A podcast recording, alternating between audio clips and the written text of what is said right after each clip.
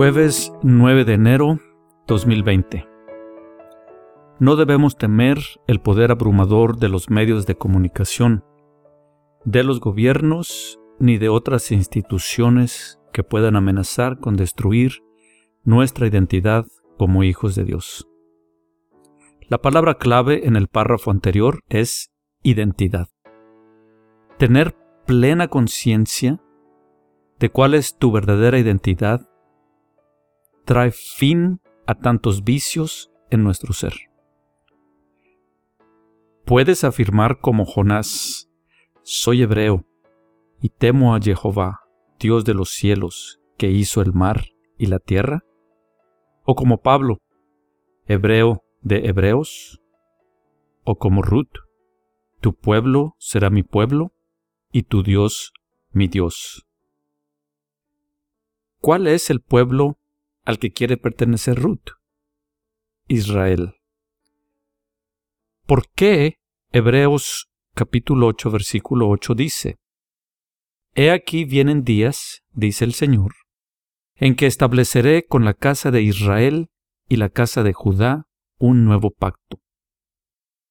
El nuevo pacto está establecido con la casa de Israel y con la casa de Judá. Entre más pronto entendamos cuál es nuestra verdadera identidad, más pronto estaremos listos a hacer frente a los desafíos que el mundo presenta. Jesús declara en Mateo capítulo 15, versículo 24.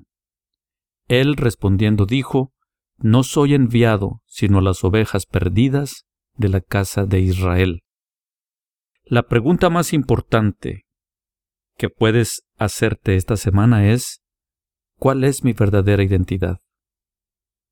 Si Jesús mismo dijo que no fue enviado sino a las ovejas perdidas de la casa de Israel, y vino por ti, ¿no crees entonces por ende que eres de las ovejas perdidas de la casa de Israel? Si lo piensas con una mente abierta y sincera, el propósito ha sido y sigue siendo que Israel lleve la luz de la palabra a los gentiles o naciones, no al revés. Se trata de regresar a nuestro Padre como el Hijo pródigo, no de salir al mundo y quedarnos ahí. Si somos el pueblo del Eterno, primero hay que desprendernos de prejuicios y ser verdaderos hebreos.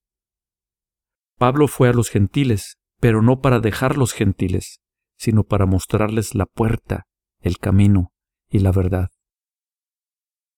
Con la frente en alto, igual que Daniel, decimos, soy hebreo y temo a Jehová, Dios de los cielos, que hizo el mar y la tierra. Daniel 1.21. Y continuó Daniel hasta el año primero del rey Ciro.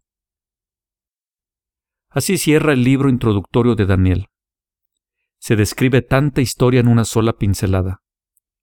Daniel llegó a Babilonia a la edad de 15 a 17 años. Para cuando Ciro llegó al trono, habrían transcurrido 70 años. Encontramos la misma referencia en el libro de Esdras capítulo 1, verso 1.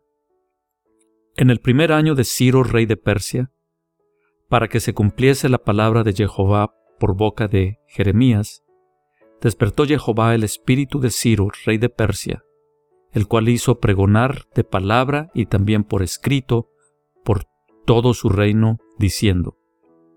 Y también en Segunda de Crónicas, capítulo 36, versos 22 y 23.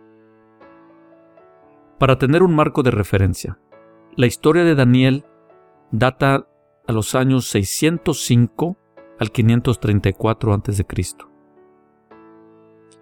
mientras que la de Ezequiel entre los años 595 y 574 a.C. La reina Esther entre los años 521 y 509 a.C. Esdras 536 a 457 a.C. y Nehemías 446 al 534 a.C.